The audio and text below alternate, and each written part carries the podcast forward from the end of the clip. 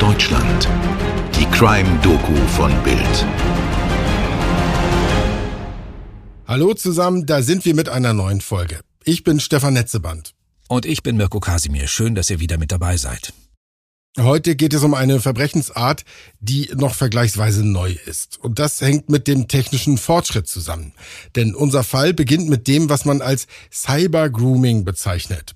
Die Definition lautet, mit dem Begriff Cybergrooming wird die gezielte Manipulation Minderjähriger sowie junger Volljähriger über das Instrument Internet bezeichnet. Das Ziel ist, das Opfer in eine Falle zu locken, um Straftaten wie sexuell motivierte Übergriffe bis hin zur Vergewaltigung zu begehen. Cybergrooming ist so widerlich und verwerflich, dass sich der Bundestag im Jahr 2020 ausnahmsweise mal sehr schnell einig war, ein Gesetz dagegen zu beschließen. Darüber waren dann auch alle ganz froh, wie zum Beispiel der CDU-Politiker Thorsten Frei. Das ist ein großartiger Erfolg, dass wir sehen, dass gerade im Bereich des Cybergroomings, also des Heranmachens von Erwachsenen an Kinder zum Ziel der Anbahnung sexueller Kontakte, dass wir dort nicht nur die eigentliche Straftat zur Straftat machen, sondern eben auch den Versuch, wenn am anderen Ende der Leitung am Computer Polizisten, Eltern oder andere Erwachsene sitzen. Das ist ein großer Erfolg, für den wir bereits in den Koalitionsverhandlungen gekämpft haben und jetzt und heute umsetzen. Der Kern dieses Gesetzes lautet wie folgt. Das Cybergrooming ist gemäß Paragraph 176 Absatz 4 Nummer 3 des Strafgesetzbuches strafbar. Danach wird mit Freiheitsstrafe von drei Monaten bis zu fünf Jahren bestraft, wer auf ein Kind mittels Schriften oder mittels Informations- oder Kommunikationstechnologie einwirkt, um das Kind zu sexuellen Handlungen zu bringen, die es an oder vor dem Täter oder einer dritten Person vornehmen oder vor dem Täter oder einer dritten Person an sich vornehmen lassen soll. Das gilt seit dem 17. Januar 2020. Aber zu einem ganz üblen Mordfall kam es im Sommer des übernächsten Jahres leider trotzdem. Es ist gut, wenn es konsequente Strafgesetze gibt, aber auch sie können uns eben nicht rund um die Uhr schützen vor den ganz Verwirrten, den Perversen und den Gewissenlosen. Und deshalb sorgte im Sommer 2022 der Mord an Eileen bundesweit für Entsetzen. Die 14-jährige Eileen A. lebt im baden-württembergischen Gottenheim nordwestlich von Freiburg in einer Patchwork-Familie, zu der zehn Kinder gehören.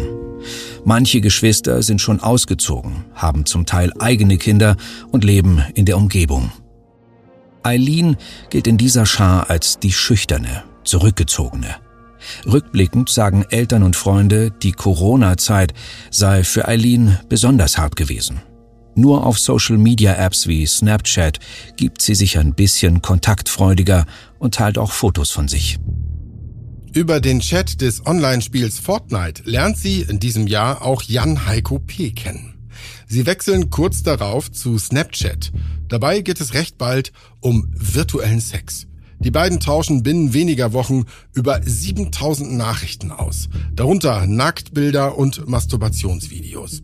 Von Anfang an lehnt Eileen es aber ab, sich irgendwie wirklich zu treffen, im realen Leben also, und erst recht will sie auf keinen Fall echten körperlichen Sex. Aber ahnt sie, dass sie in Gefahr schwebt? Weiß sie, dass Jan Heiko fast doppelt so alt ist wie sie selbst? Dass er schon von Kindheit an eine Art tickende Zeitbombe ist?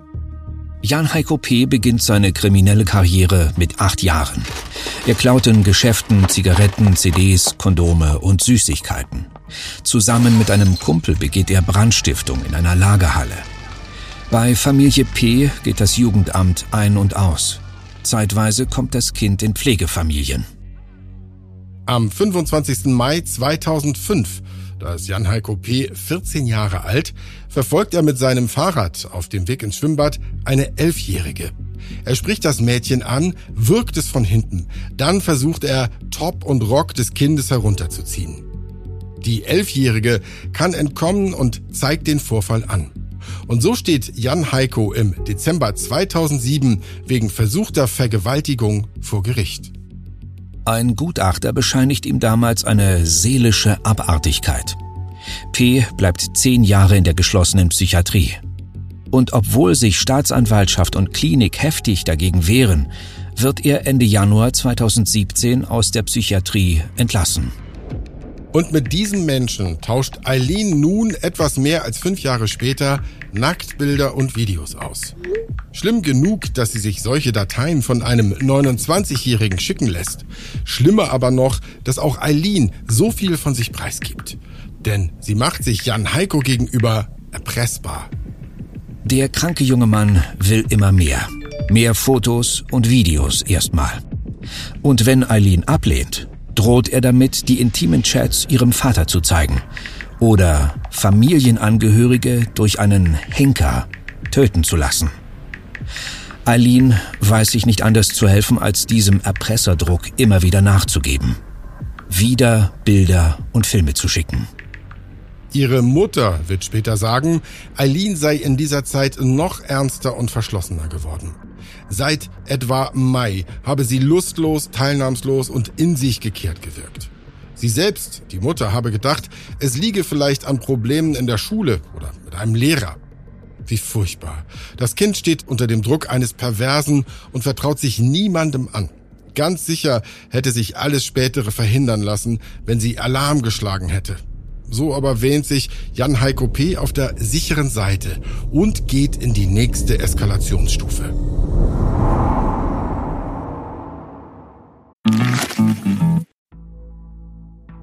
Der ehemalige US-Präsident John F. Kennedy wurde von der CIA ermordet. Und die Bundesrepublik Deutschland ist eine GmbH.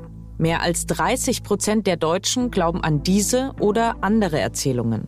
Die Frage ist nur, warum? Unter anderem darum geht es in unserem Podcast Alles Verschwörung. Mein Name ist Florian Seidler und ich bin Reporter bei Welt. Und ich heiße Elisabeth Kraft.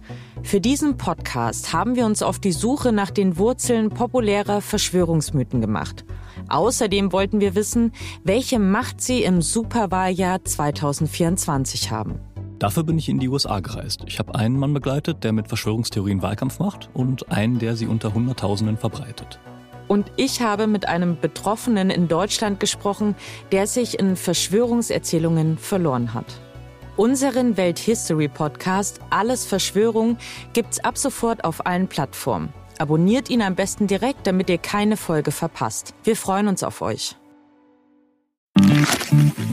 Am Donnerstag, dem 21. Juli 2022, fährt Jan Heiko P. mit einem Ford Car von Waldsolms nach Gottenheim, um Eileen endlich persönlich zu treffen.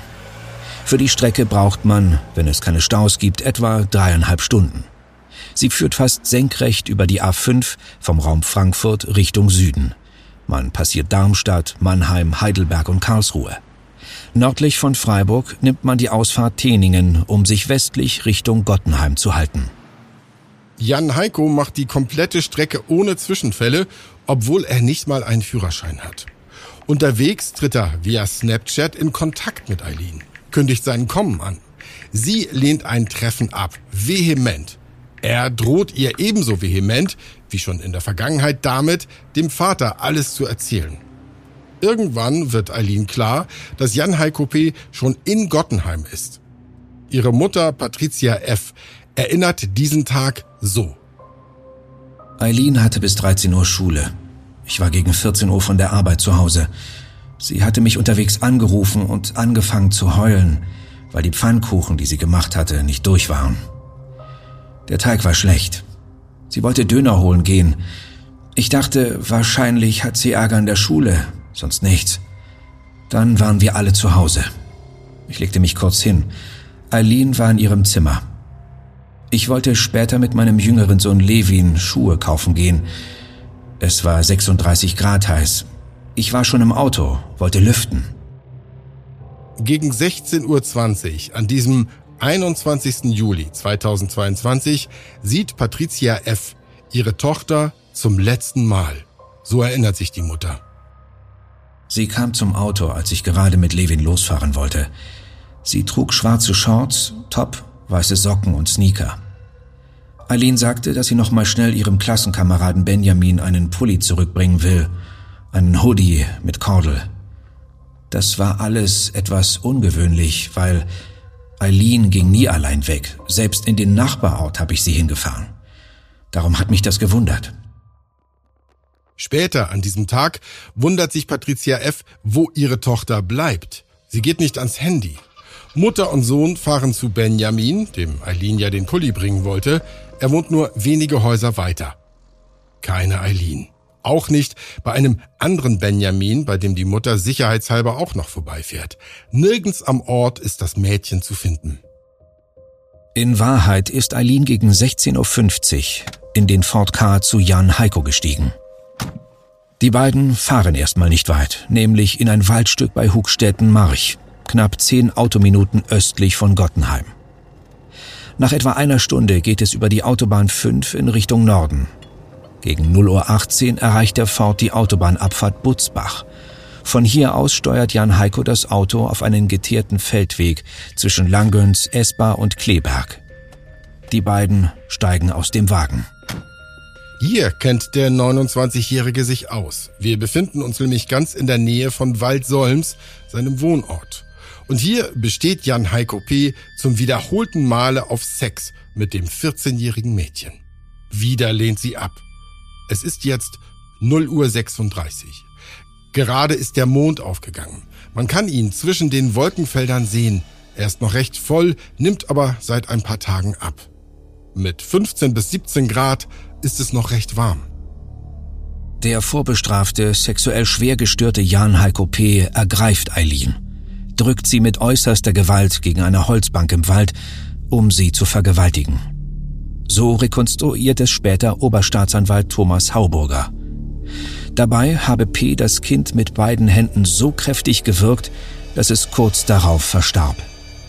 Nach dem Mord zieht der Täter Eileen vollständig aus und zerschneidet ihre Kleidung mit einem Cuttermesser. Reste davon bleiben am Tatort. Er legt die Leiche in den Kofferraum seines Ford und fährt etwa 30 Kilometer ostwärts zum Teufelssee. Die nächtliche Route dürfte ihn über die Landesstraße 3053 Richtung Butzbach und später auf die A45 geführt haben. Am Ufer des Sees kommt der Wagen zum Stehen. Noch am Vorabend, also am Tag ihres Verschwindens, meldet Eileens Mutter die 14-Jährige als vermisst. Die Mittelhessische Zeitung schildert die folgenden Geschehnisse so. Die Polizei beginnt mit der Suche. Hubschrauber und Spürhunde sind im Einsatz. Tagelang durchkämmen Polizisten, Experten und freiwillige Helfer die Gegend rund um Gottenheim. Hunderte Feuerwehrleute beteiligen sich an der Suche, auch einige Winzer aus der Region helfen mit. Vergeblich. 29. Juli. Im Teufelssee in Echzell im Wetteraukreis wird die Leiche eines Mädchens gefunden. Die Polizei vermutet, dass es die vermisste Eileen sein könnte. Die Leiche liegt schon seit Tagen im Wasser. Eine Obduktion wird angeordnet. Der See befindet sich in einem Naturschutzgebiet über 300 Kilometer von Eileens Heimat entfernt. Dass Mörder Jan Heiko P. auf freiem Fuß war, obwohl er seit seinem Jugendprozess als hochgefährlich galt, das gehört zu den unerträglichen Umständen dieses Verbrechens. Dass er aktenkundig ist, hilft jetzt immerhin bei den Ermittlungen. Und diese sorgfältigen Ermittlungen führen schließlich auch zum Leichenfund. Denn Eileen wird nicht zufällig von Spaziergängern etwa gefunden, sondern bei der gezielten Suche durch die Polizei.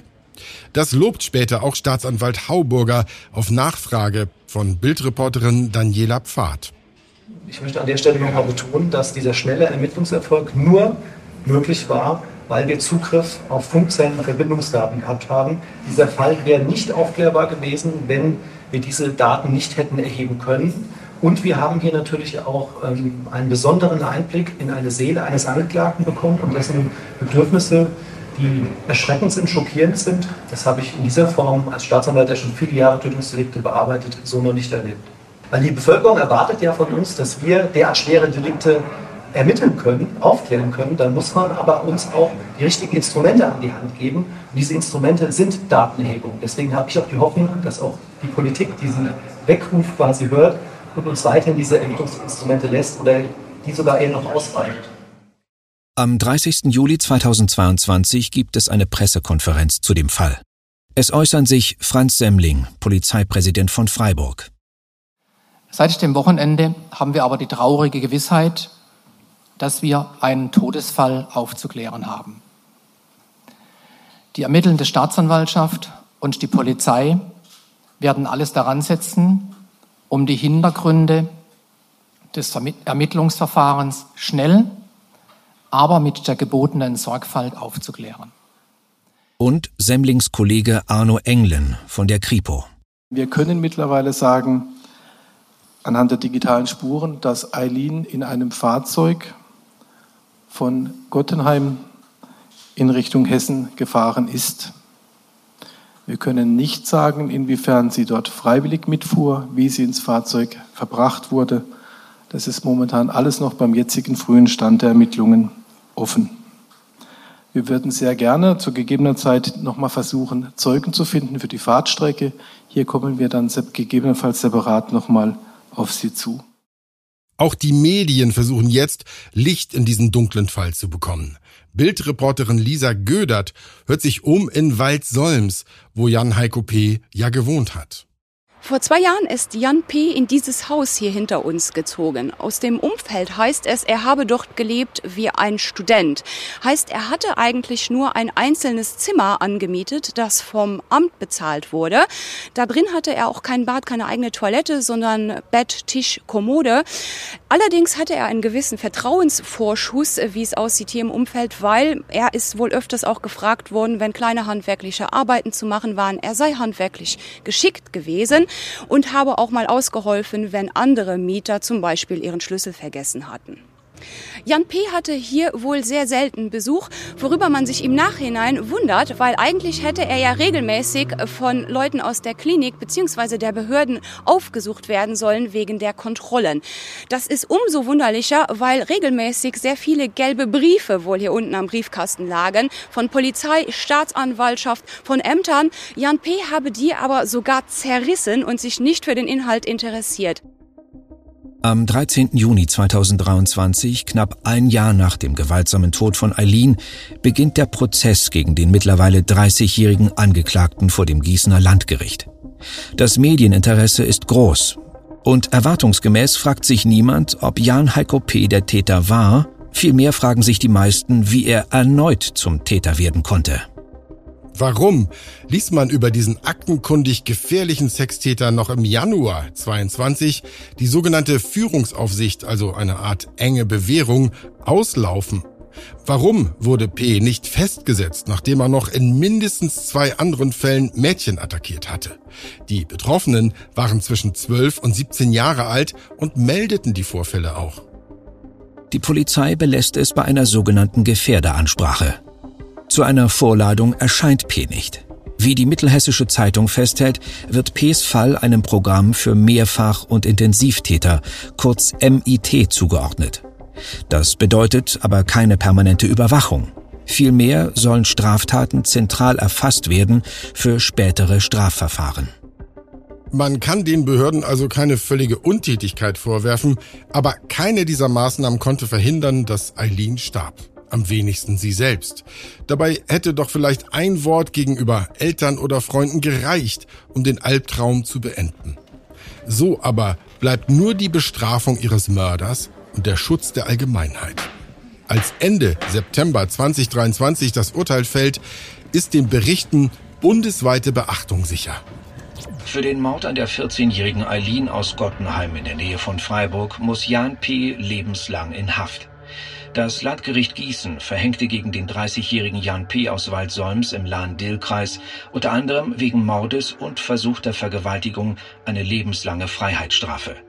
Zudem stellten die Richter die besondere Schwere der Schuld fest und ordneten eine anschließende Sicherungsverwahrung unter anderem wegen Mordes und versuchter Vergewaltigung an. Damit ist nahezu ausgeschlossen, dass er vorzeitig nach 15 Jahren in Freiheit kommt. Ob Jan Heiko P. irgendwann und sei es in Jahrzehnten ein normales Leben führen kann? Das dürfte auf jeden Fall ein langer, langer Weg werden. Denn schon kurz nach dem skrupellosen, kaltblütigen Mord an Eileen suchte er im vergangenen Jahr in Chats schon nach dem nächsten Opfer. Und damit sind wir am Ende unserer heutigen Ausgabe angelangt. Wir danken euch, dass ihr wieder mit dabei wart und freuen uns immer über Anregungen und Kritik von euch. Ihr könnt uns dazu gerne eine Mail schicken oder uns bei Instagram schreiben. Wir freuen uns, von euch zu hören.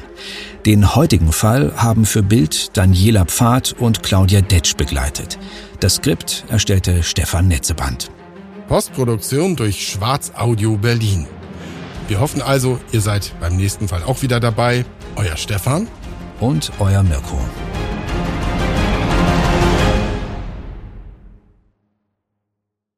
Dir hat diese Folge von Tatort Deutschland gefallen? Du bekommst von True Crime einfach nicht genug. Dann hör jetzt in unsere weiteren Folgen rein. Hier warten mehr als 200 spannende Fälle auf dich, wie das Verschwinden von Rebecca Reusch, der Prozess gegen O.J. Simpson oder die Entführung von Ursula Herrmann. Wir hören uns bei Tatort Deutschland.